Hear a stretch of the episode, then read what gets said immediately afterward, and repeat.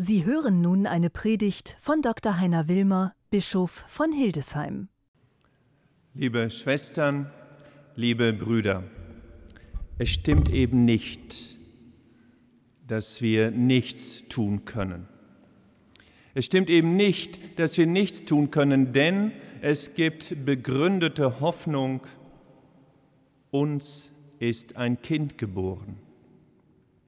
Es stimmt eben nicht, dass wir angesichts von Klimakatastrophen, Umweltkatastrophen, Hildesheim wird gerade geflutet, wie andere Städte in Niedersachsen auch, nichts tun können.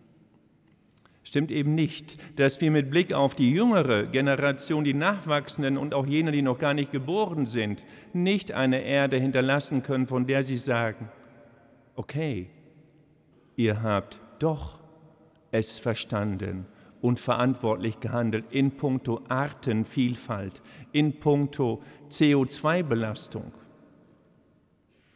Es stimmt eben nicht, dass wir nichts tun können angesichts von Kriegen wie zum Beispiel in der Ukraine oder neuerdings in Israel, in Gaza, in der Westbank oder in Mali.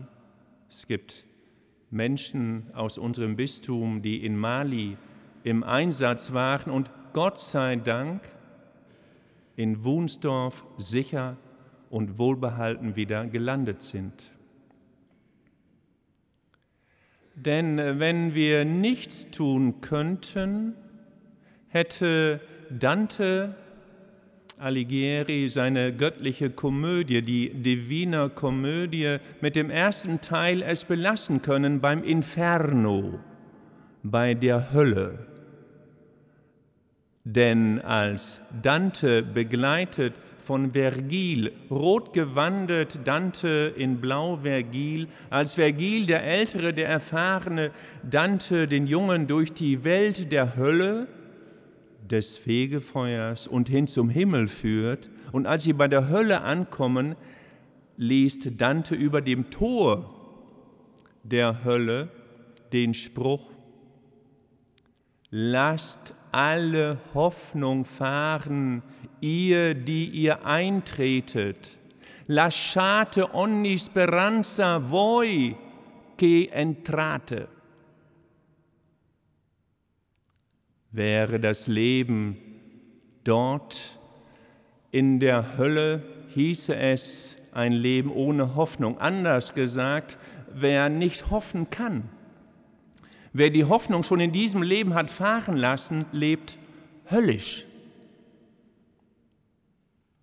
Ein Leben ohne Hoffnung ist tatsächlich Hölle auf der Erde. Mehr Hölle brauchen wir nicht. Und dennoch gibt es Erfahrungen, die nicht ganz leicht sind. Erfahrungen nicht nur von Krieg, sondern auch von Scheitern, ja sogar von gescheiterter Hoffnung. Seit letztem Wochenende gibt es in Hamburg eine neue Ausstellung in der Kunsthalle anlässlich des 200. Geburtstages von Caspar David Friedrich, einer der größten Romantiker, unglaublicher Zulauf, ein Bild, das mich frösteln lässt, trägt den Titel Das Eismeer. Man sieht Eisschollen aufgeschichtet, so ein bisschen wie im Film der Titanic. Dunkel unten zerberstete Baumstämme, dann semitransparentes Eis. Und in den Eisschollen ein gekentertes Schiff, das folgenden Namen trägt, Hoffnung. Die gekenterte Hoffnung, die gescheiterte Hoffnung in einem Bild, das viele Betrachter tatsächlich beim Anblick frösteln lässt, so kalt.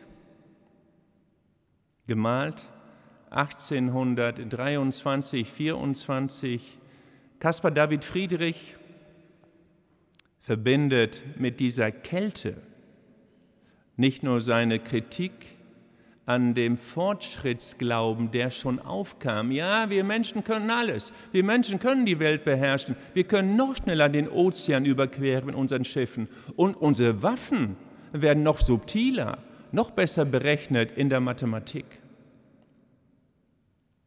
Ein glühender Antibonapartist, ausgemustert, ein Kritiker der napoleonischen Kriege, der Politik damals, die Europa verwüstete und verbrannte Erde zurückließ und persönlich.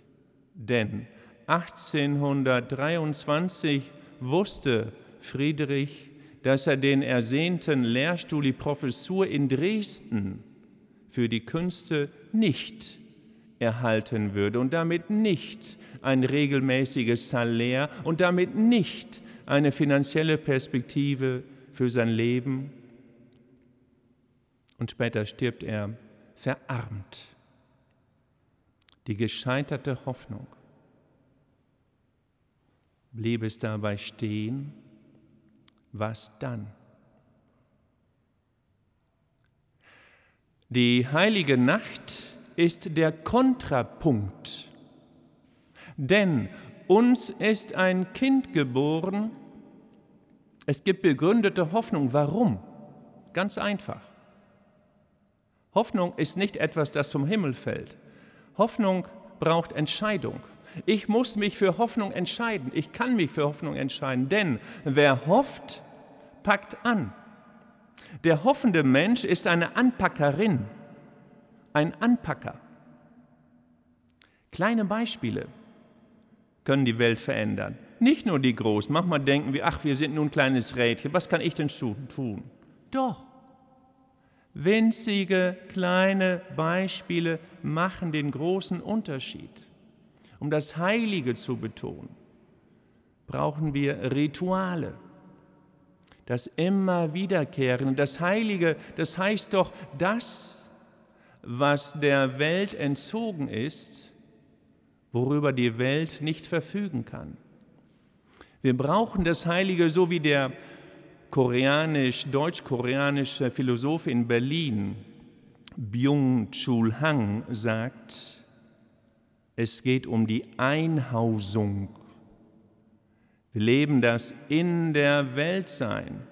Das ist aber kalt. Wir brauchen Rituale, um aus dem in der Welt sein ein Zuhause sein zu machen. Rituale schaffen ein Haus in der Zeit, Geborgenheit auf der Zeitachse. Ein Ritual jetzt zu Weihnachten kann zum Beispiel sein, tatsächlich eine Kerze anzuzünden, in Stille zu verweilen, den inneren Raum in dem die Seele mit Gott zusammenkommt, zu schützen, unser eigenes Inneres von Ritualen beschützt, weil wir diesen Innenraum brauchen, frei von Lärm, keine Flucht vor der Realität und geschützt vor Worten, die verletzen, geschützt vor eigenen Erwartungen, die mich in Zwänge versetzen und mich unfrei sein lassen.